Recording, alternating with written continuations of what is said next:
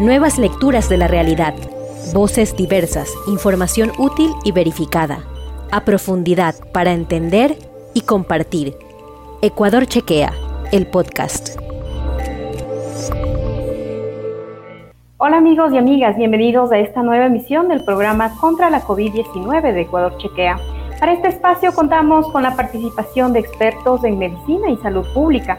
Hoy trataremos del tema COVID-19 en las zonas rurales. Nos acompaña la magíster Matilde Farinango, especialista en medicina intercultural y promoción de la salud e igualdad. Eh, trabajó en la implementación del sistema de salud con pertinencia intercultural para el Ministerio de Salud Pública. Bienvenida, magíster Matilde. Qué gusto saludarle, Aligua. Muchas gracias por la invitación. Eh, nos acompaña el doctor Fernando Zacoto, presidente de la Sociedad Ecuatoriana de Salud Pública, consultor de salud, coordinador del proyecto de salud comunitaria, eh, CEPS y UNICEF. Bienvenido, doctor. Muchas gracias, Aliwa. Muchas gracias también. Muy honrado por participar en su programa. La orden. Muchas gracias. Eh, les recuerdo a todas las personas que nos siguen a través de las redes sociales que pueden hacer sus preguntas a los invitados mediante el chat o dejando sus comentarios. Según la Organización Panamericana de la Salud, existe un amplio consenso de que la atención primaria de salud es la puerta principal del sistema de salud y la base para el fortalecimiento de las funciones esenciales de la salud pública ante crisis como la COVID-19.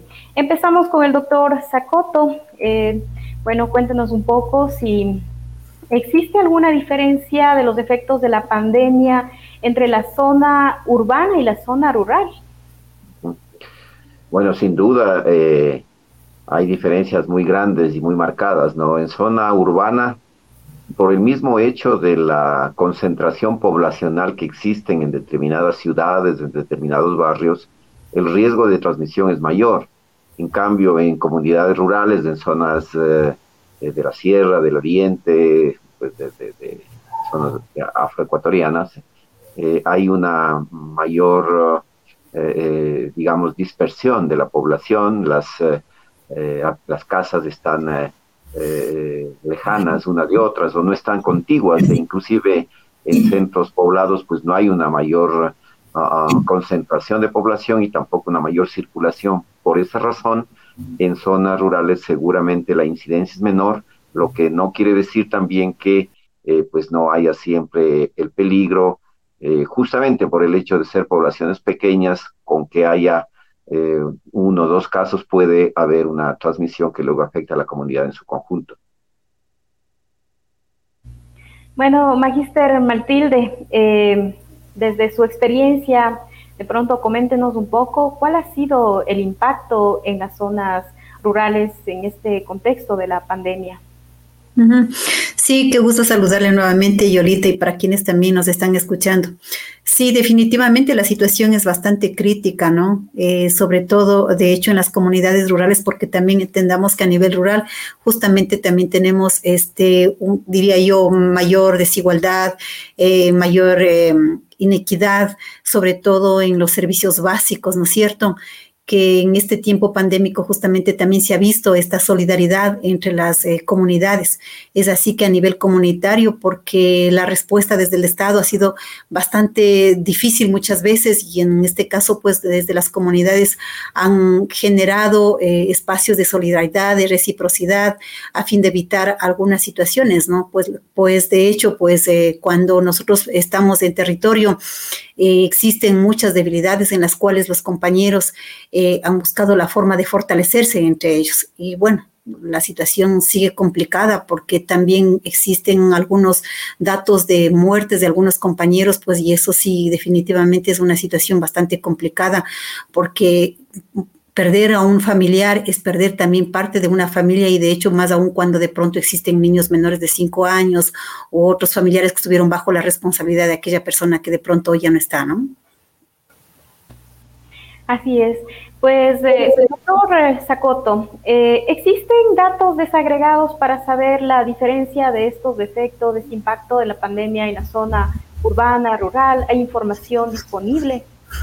Mm, yo diría que ese es uno de los problemas serios que hemos tenido en el manejo de la pandemia, la limitada calidad de la información epidemiológica. Eh, la definición más simple de epidemiología es información para la acción, pero si la información tiene carencias, como es el caso del Ecuador, la acción pues eh, va a tener eh, dificultades por esta problemas de información. Es decir, en general lo que podría decir es que todo lo que se reporta lo que se reporta en cuanto a COVID-19 es solamente la punta del iceberg, porque eh, pasa lo mismo en zonas urbanas, en zonas rurales, depende de cuántas pruebas se realizan.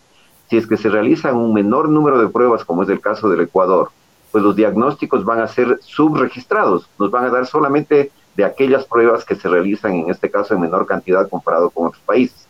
En, zonas rurales creo que, eh, sin duda, eh, como hemos dicho, hay menor factor de riesgo, sin embargo, eso no quiere decir que no exista la posibilidad de contagio y de hecho hemos visto cómo en comunidades pequeñas el hecho de que existan dos o tres personas, a veces una familia completa, puede representar un riesgo grave para toda la comunidad. En todo caso, lo que usted señala, Aligua, es muy importante y es parte de lo que el gobierno tiene que corregir y el país tiene que avanzar sobre un buen sistema de información epidemiológica que nos permita tomar decisiones basadas en hechos concretos que se reflejen en estos sistemas de información que hoy por hoy y desde hace algún tiempo son muy, muy insuficientes. Sí, eh, así es. Eh, Magister Matilde, pues podría explicar un poco de cómo ha afectado, digamos, a la zona rural el acceso y atención eh, de los servicios de salud en casos de contagio de COVID, ¿Cómo ha sido la gente acudido a los centros de salud? ¿Ha disminuido? ¿O cómo, cómo se ha dado esto y de pronto no han podido acceder a este servicio de salud? Sí, eh, definitivamente es un problema bastante fuerte, ¿no? Este, de hecho, el mismo hecho de la información, de la comunicación, cómo se llega a las comunidades, el que de pronto quédate en casa, ¿no? Y más aún cuando de pronto todos conocían que el momento de llegar al hospital, a los centros de salud, eh, se entendería que ahí era el problema más fuerte de contagio incluso en estos tiempos que casi siempre estamos saliendo a territorio, ¿no? Las familias dicen, no nos hemos ido al control de las vacunas, o no nos hemos ido al control de las mujeres embarazadas, o no hemos ido así, tengamos problemas de salud por el miedo del contagio. Y definitivamente estoy segura que las estadísticas eh, disminuyó el acceso de la de las personas hacia los servicios de salud. Y más aún también cuando de pronto eh, asistían a los servicios de salud y no tenían una respuesta, ¿no? Porque también entendamos que durante este tiempo se ha sido bastante complicado en el que de pronto eh, las familias acuden, incluso han acudido por muchos, muchos de ellos por casos sospechosos de COVID mismo, ¿no? Pero que quizás en un tiempo porque a lo mejor no habían las pruebas suficientes o porque de pronto no había medicación, eh, no fueron atendidos o no hubo una información adecuada. Entonces, usted sabe que cuando algo negativo de pronto existe, esto con facilidad se replica y definitivamente la mayoría de las comunidades que hemos visitado indican que no, han evitado ir a los centros de salud y a los hospitales, más bien han recurrido hacia sus propios saberes dentro de sus propias comunidades. Muy bien. Bueno, les recuerdo que Ecuador Chequea está en Twitter e Instagram y que visiten nuestro sitio web www.ecuadorchequea.com. Estamos tratando el tema sobre COVID-19 en las zonas rurales. Seguimos con la entrevista. Doctor Zacoto, el proyecto de la UNICEF que usted dirige, ¿qué objetivos tienen? ¿En qué está enfocado el proyecto que, lleva a cabo? Bueno, esta es una eh, iniciativa conjunta entre la Sociedad Ecuatoriana de Salud Pública y UNICEF. De hecho, UNICEF es el organismo que eh, financia este proyecto, que fundamentalmente lo que apunta es a fortalecer, a implementar una base comunitaria de respuesta tanto al COVID como a monitoreo de servicios esenciales de salud materno-infantiles. Eh, la base es que eh, vigilantes de la propia comunidad puedan em, eh, hacerse cargo, digamos, de monitorear el asunto tanto del COVID como de estos servicios materno-infantiles em, a un número determinado de familias y entonces que puedan ir monitoreando cómo va el asunto, si es que se presenta algún caso, si hay alguna sospecha, si es así, las medidas que deberían realizarse, sobre todo de aislamiento, también en términos de saber si es que hay una madre eh, eh, embarazada que no tiene los controles, si hay un niño que no tiene la vacunación al día, a efectos de que pueda reportar. Todo este trabajo se lo ha hecho a partir del mes de octubre del año pasado con el, la coordinación de Matilde, la coordinación operativa, con un equipo realmente muy, uh, un equipo comprometido pero que además tiene la característica de estar familiarizado con la lengua, con la cultura, con las organizaciones, de tal manera que eso ha permitido montar este sistema que ahora mismo pues estamos ya en fase de consolidación. Magister Matilde, ¿Cómo se implementó esa vigilancia epidemiológica con base comunitaria y acceso a los servicios esenciales en tiempos de la pandemia? Cuéntenos un poco cómo fue eso. Bueno, eh, dentro de, este, mm, de esta estrategia de la implementación del sistema de la vigilancia comunitaria y monitoreo de servicios esenciales de salud, constan de dos fases, ¿no es cierto? La primera fase es la fase de organización y la siguiente fase es la fase de la implementación. Dentro de la fase de organización, pues se inició con la identificación de los vigilantes comunitarios. Recordemos que en nuestras comunidades, eh, durante el tiempo pandémico, nuestros compañeros cabildos comunitarios se convirtieron en vigilantes, vigilantes de la salud, ¿no? En este caso, pues, cuando nosotros iniciamos en todas las comunidades, obviamente hay que también recordar de que hay un trabajo previo de UNICEF en cuanto a la identificación de los vigilantes comunitarios que fueron los propios cabildos comunitarios. Nosotros cuando ingresamos a las comunidades, obviamente el mismo hecho de que no podemos llamarnos a reuniones masivas, pues hemos coordinado con los cabildos comunitarios, con los consejos de gobiernos, con quienes em, hemos, en uno de los casos han sido ratificados los mismos vigilantes comunitarios que son los cabildos, en otros casos han sido identificados aquellos hombres y mujeres de sabidurías como parteras, curanderos, hierbateros, pero también ha habido voluntarios, ¿no? Como estudiantes, por ejemplo, que tenemos en algunas parroquias en donde estamos interviniendo, y de hecho también eh, los vigilantes han sido compañeros, dirigentes o líderes de, las, de los hubs, de las juntas de administradoras de agua potable, ¿no? Entonces tenemos una diversidad, un perfil, em, em, una diversidad del perfil incluso de los vigilantes comunitarios, quienes han sido eh, reconocidos por su comunidad. A eso pues hemos hecho asambleas comunitarias con la finalidad de que también exista un compromiso, pero un compromiso también desde la comunidad, de qué manera van a seguir apoyando y fortaleciendo, ¿no es cierto? Pero todo este sistema de la vigilancia comunitaria se viene empujando desde las mesas intersectoriales de salud. Quienes conforman las mesas intersectoriales de salud están todas las instituciones eh, públicas, en este caso, de hecho, el Ministerio de Salud Pública como órgano rector en salud, está educación, está el MIES y están algunas ONGs, y de hecho, quien está al frente liderando de las mesas intersectoriales de salud son, los, son las autoridades territoriales o los presidentes de los gas parroquiales con todo su equipo de los gas, ¿no es cierto? Entonces, una vez con, contados ya con los vigilantes comunitarios, quienes firmaron una carta de compromiso de apoyar dentro de este proceso, pues se ha hecho una identificación de los lugares. Obviamente los vigilantes comunitarios son de sus propias comunidades y entonces eh, ellos se han hecho responsables de un grupo de 50, de 60 familias, pero obviamente esto ha dependido también de, de las diferentes realidades que tienen las comunidades, del acceso geográfico, el idioma, entre otras cosas, ¿no es cierto? Entonces, a través de ellos se ha empezado a trabajar en el mapeo, en el mapeo de cuántas familias tiene cada vigilante comunitario y en el camino también era importante de que cuando hablamos de la vigilancia comunitaria no solo está para aquellas personas que están como voluntarios y de hecho que no tienen ningún incentivo, sino quizás algún pequeño reconocimiento o como apoyo para el, el trabajo que tienen que realizar los compañeros.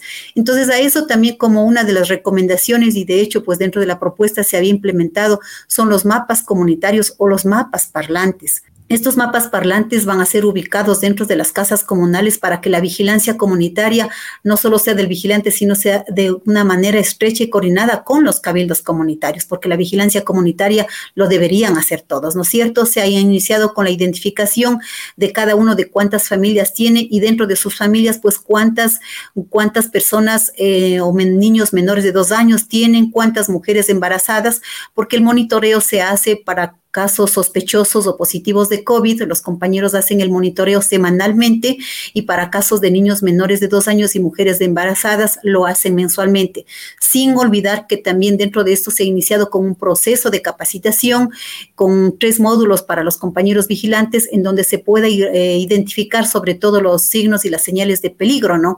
Pero ellos, el momento que identifican una alerta, que sea de pronto lo hemos semaforizado, que si de pronto está en amarillo o está en rojo, rojo. Si es que es en rojo, obviamente significa una alerta inmediata, pues los vigilantes comunitarios se comunican directamente con los técnicos de atención primaria de salud y entonces existe todo un flujo de notificación y respuesta para que el técnico de atención primaria de salud pues alerte dentro de su unidad operativa de salud y dentro de la unidad operativa de salud pues puedan tener una respuesta oportuna o inmediata dependiendo de la situación que lo haya generado la alerta al vigilante comunitario. Y en ese sentido pues los compañeros al momento se encuentran eh, monitoreando ya sea a través de boca a boca o a través de los instrumentos que tienen los compañeros o a través también de las llamadas telefónicas, de manera que los grupos que tienen bajo su responsabilidad, los compañeros están permanentemente pendientes de la situación de salud, ¿no? Pero también vale recalcar de que, por ejemplo, en las parroquias que estamos interviniendo y sobre todo en, este tiempo en donde más eh, casos o, alertas se ha generado, por ejemplo, es una parroquia de González Suárez, que está dentro de la provincia de, de ¿no? Entonces, los compañeros aquí han recurrido, han recurrido hacia eh, un grupo de compañeras parteras que se formaron y obviamente esto se formó dentro de la organización de segundo grado, que están de, manera, de igual manera, igual coordinando con los, eh, con el GAT parroquial de González Suárez, con quienes desde sus propias iniciativas ya vinieron elaborando algunas agüitas de plantas medicinales, eh, sobre todo para mantener hidratada la población, ¿no? Eh, la Sociedad Ecuatoriana de Salud Pública y UNICEF ha apoyado a fortalecer la vigilancia epidemiológica, es lo que entiendo, y también formar a vigilantes comunitarios a través de diferentes áreas de, capacitación, ¿no? Pues, doctor Sacoto, ¿cuáles serían los resultados que se tienen hasta el momento de, de todo este proyecto que se ha llevado desde el año pasado? ¿Qué resultados se tiene hasta el momento? Bueno, eh, lo que tenemos en primer lugar es que se ha consolidado este sistema. Como decía Matilde, UNICEF había trabajado previamente en algunas actividades similares que fueron eh, sistematizadas, digamos, con este, con este proyecto. Eh, lo que existe al momento y, la, y, afortunadamente pues existe una aceptación por parte de las comunidades, de hecho algunas comunidades que por alguna razón no iniciaron el proyecto, pues han pedido también ser consideradas. De tal forma que ya existen datos en los que, eh, por ejemplo, se han reportado ya. En primer lugar, tenemos 243 vigilantes epidemiológicos que están eh, pues colaborando con sus comunidades eh, de manera permanente y generan alertas, como ha dicho ya Matilde, que en algunos casos pues han sido atendidas oportunamente por el Ministerio de Salud, en otros casos no, porque allí viene también una debilidad que tiene que corregirse. Es decir, a veces el ministerio, por ejemplo, el, vigilante reporta que un niño no está vacunado, pero luego va a la unidad de salud y resulta que no tienen las vacunas. De hecho, esto ha pasado, hay carencia de vacunas infantiles todavía, que ha sido eh, eh, eh, palpable en los últimos meses. De tal manera que todo eso es lo que permite corregir.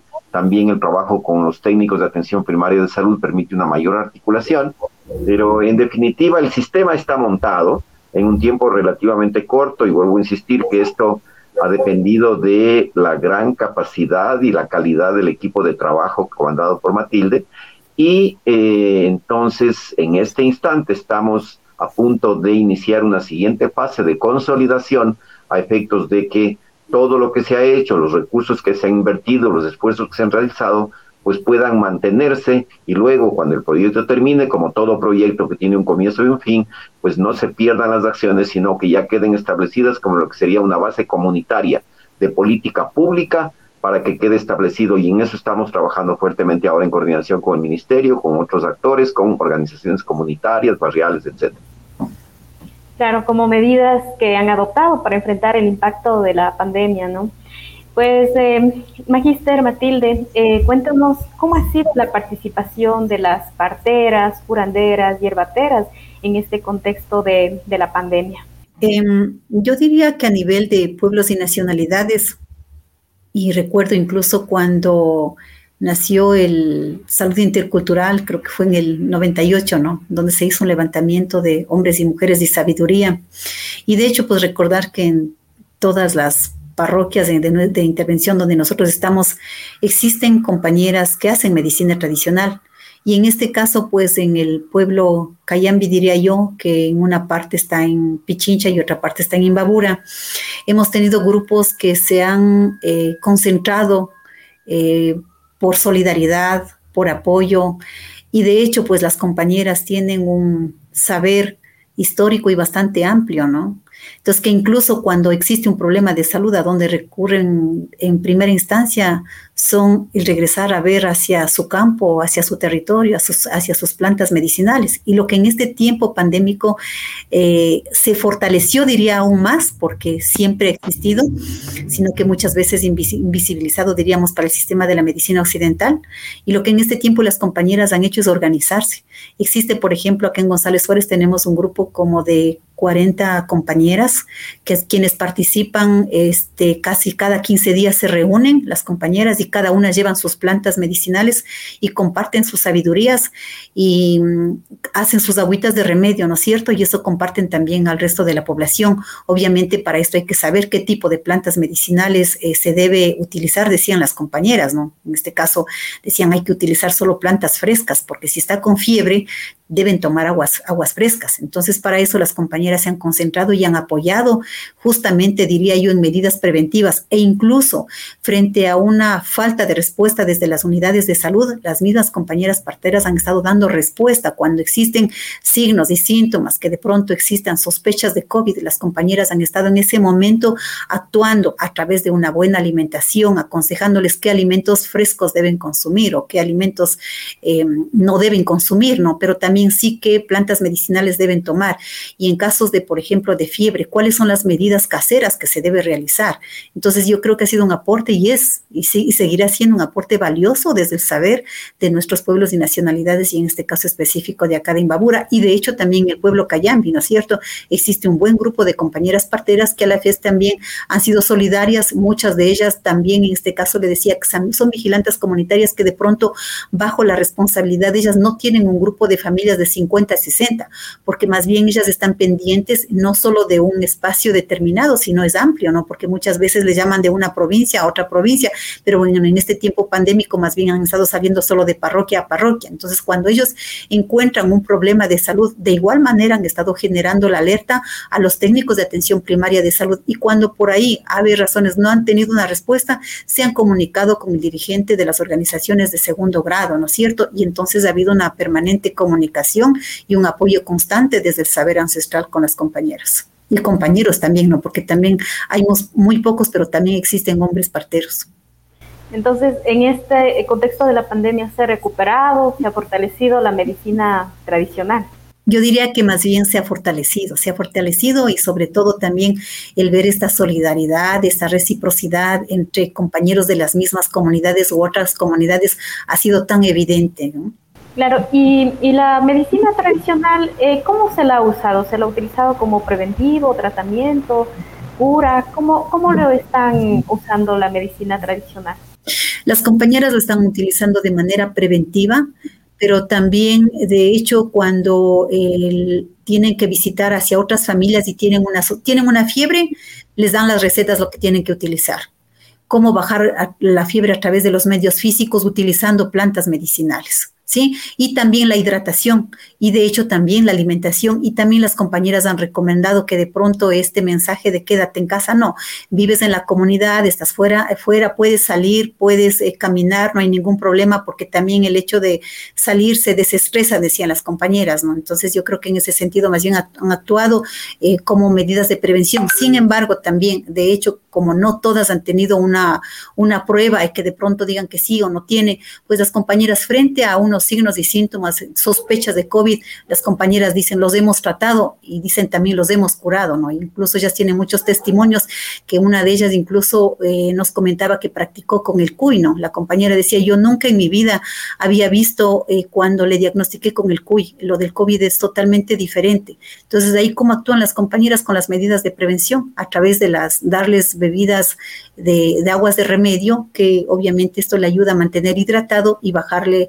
la fiebre por medios físicos, entonces lo siento también como manera preventiva y las compañeras lo dicen de manera curativa también, ¿no? Y obviamente de eso depende también mucho de su sistema inmunológico como estaba. Entonces ha habido una buena participación en ese sentido. Claro. Bueno, las vacunas salvan millones de vidas cada año. El desarrollo de las vacunas seguras y eficaces contra el COVID-19 supone un enorme paso adelante. Doctor Sacoto, existe información donde mencionan que eh, hay ausentismo para recibir la vacuna. ¿Existe ausentismo en la zona rural? ¿Hay aceptación o rechazo a las vacunas?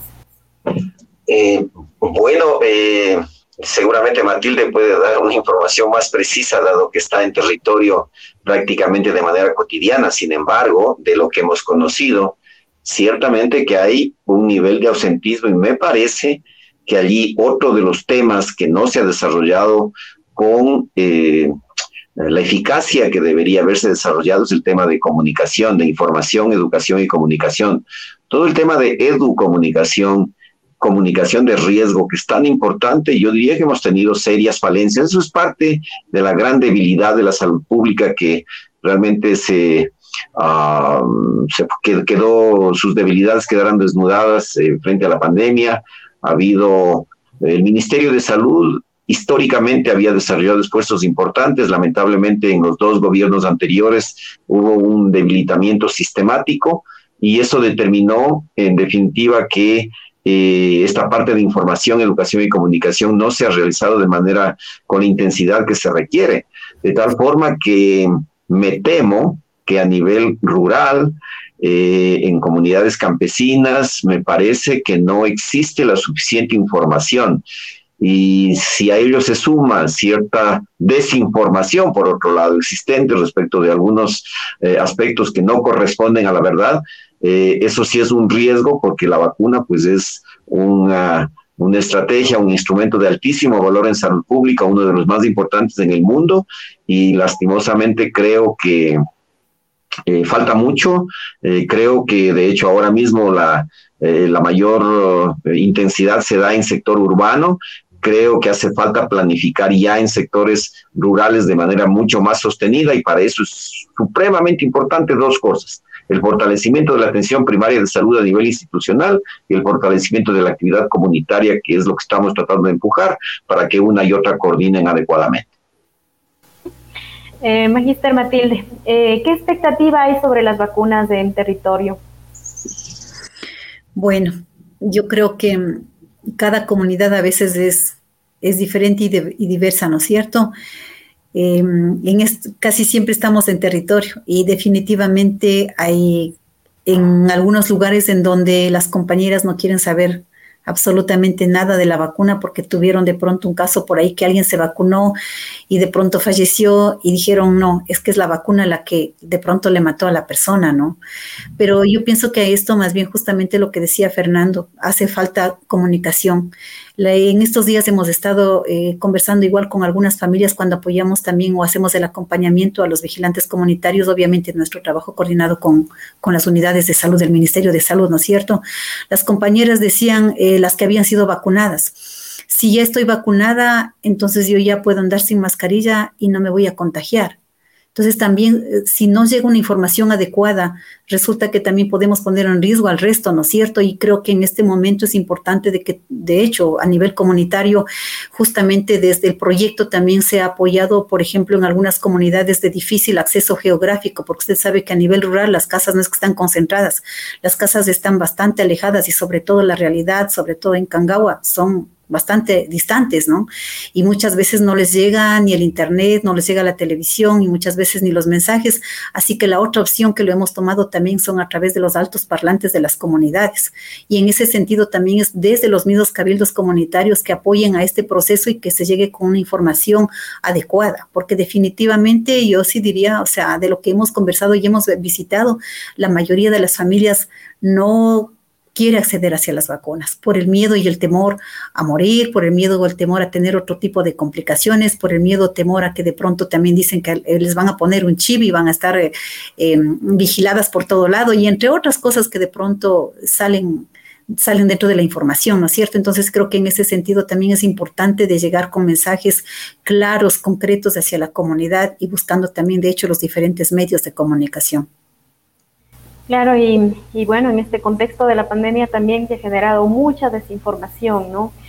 Y uno de los trabajos que realizamos desde Ecuador Chequea también es la verificación de la información y justamente este programa contra la COVID va enfocado para, para eso, ¿no? Y bueno, em, según la información del Fondo para el Desarrollo de los Pueblos Indígenas, solo un país de la región cuenta con registros desagregados de personas indígenas vacunadas. En Ecuador no se ha visto necesario contar con estos datos desagregados o qué, sucede, doctor Sacoto? Bueno, lo que sucede es que lamentablemente, eh, insisto, eh, en los últimos años no ha habido la importancia, no se ha dado la importancia a ese trabajo comunitario local en salud. Eh, entonces, nuevamente, si la información que disponemos es muy limitada, si no hay esta desagregación, por ejemplo, que en realidad no debería ser mayor problema. Ciertamente en nuestros casos, en las parroquias donde trabajamos existe esa información, pero no está generalizada y además no es parte del sistema oficial. Por esa razón, yo creo que eh, esa es una deuda que tiene que eh, saldarse, es decir, el entender la importancia del trabajo comunitario en salud. Para eso es lo que estamos eh, esforzándonos y naturalmente, una vez que en esta fase se logre sentar las bases para que haya una política pública ¿no es cierto?, que tenga todo el compromiso de apoyo institucional y también comunitario, ese momento ya generaremos las condiciones para que haya este sistema de información desagregado por estas particularidades que son las que tienen que considerarse, porque las respuestas también tienen que responder a estas particularidades, no hacerlas de manera general. De manera que ese es un tema que también desde el proyecto estamos impulsando, pero que el gobierno, el Ministerio de Salud tiene que eh, elevarlo junto con otros actores, los GAT parroquiales, municipales, comunitarios, cabildos, etcétera, hacia una política pública de atención primaria de salud, de salud comunitaria que sea en definitiva la base del Sistema Nacional de Salud. Claro, se ve importante articular algunas acciones, digamos, de, en territorio, desde el territorio, ¿no? Pues para finalizar este programa de entrevista contra la COVID-19, eh, quisiera que eh, demos una recomendación ¿no? a la población, sabiendo que estamos en un momento ya distinto, ya hay las, las vacunas. ¿Qué podemos recomendar a la, a la población? ¿no? O sea, eh, en este momento de que ya hay las vacunas, eh, hay personas que eh, de pronto no asisten a, los centros a vacunarse o no sé qué recomendación podríamos dar desde la experiencia de ustedes como expertos en salud. Bueno, la, muy rápidamente la recomendación ciertamente es, a ver, primero revalorizar el concepto de la salud pública, que implica protegernos y a la vez proteger a nuestras familias, comunidades. En ese sentido, creo que eh, hay una corresponsabilidad social que tiene que impulsarse, pero eso está directamente de la mano también con una acción de política pública que debe fortalecerse. De tal manera que mi recomendación es también que desde las comunidades construyamos la salud, construyamos condiciones diferentes de salud, condiciones saludables, crear comunidades saludables. Eso es se lo puede hacer desde las comunidades, pero también necesita el apoyo estatal y en este caso, para enfrentar una pandemia que no ha terminado, es imprescindible y tenemos que hacer todos los esfuerzos en este sentido, Aligua.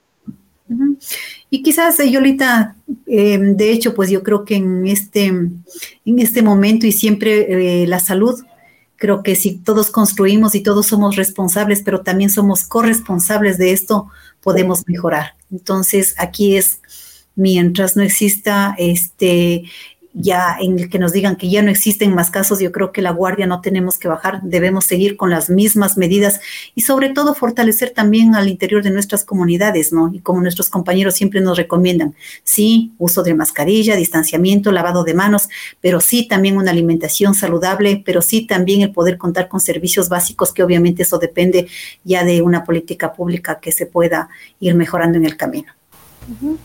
Así es. Bueno, agradecemos la participación de nuestros invitados en este, este programa, Magíster Matilde Farinango y doctor Fernando Zacoto. Una invitación más a nuestra audiencia para que sigan nuestras transmisiones cada miércoles a las 5 de la tarde. Muchas gracias. Si te quedaste con ganas de más, visita www.ecuadorchequea.com y no comas cuento.